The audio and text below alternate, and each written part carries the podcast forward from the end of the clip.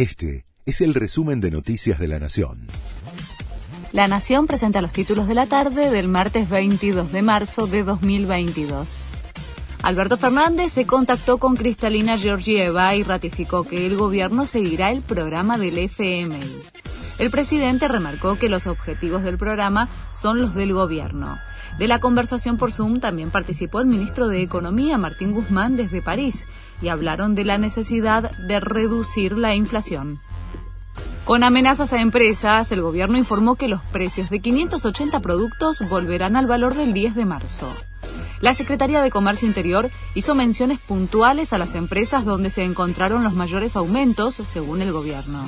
Por ahora, ninguna fuente del sector privado confirmó el acuerdo con el gobierno en materia de precios. Alberto Fernández se mostró con ministros y funcionarios en medio de la tensión el presidente encabezó un acto por la primera reunión del Gabinete Nacional de Cambio Climático.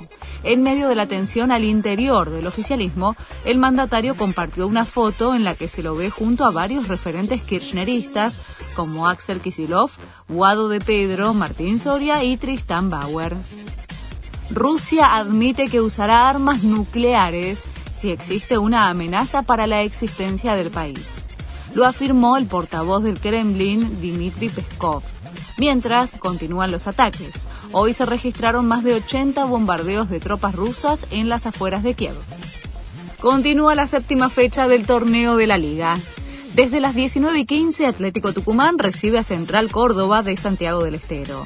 Y desde las 21 y 30, Godoy Cruz visita a Talleres de Córdoba en el estadio Mario Alberto Kempes. Este fue el resumen de Noticias de la Nación.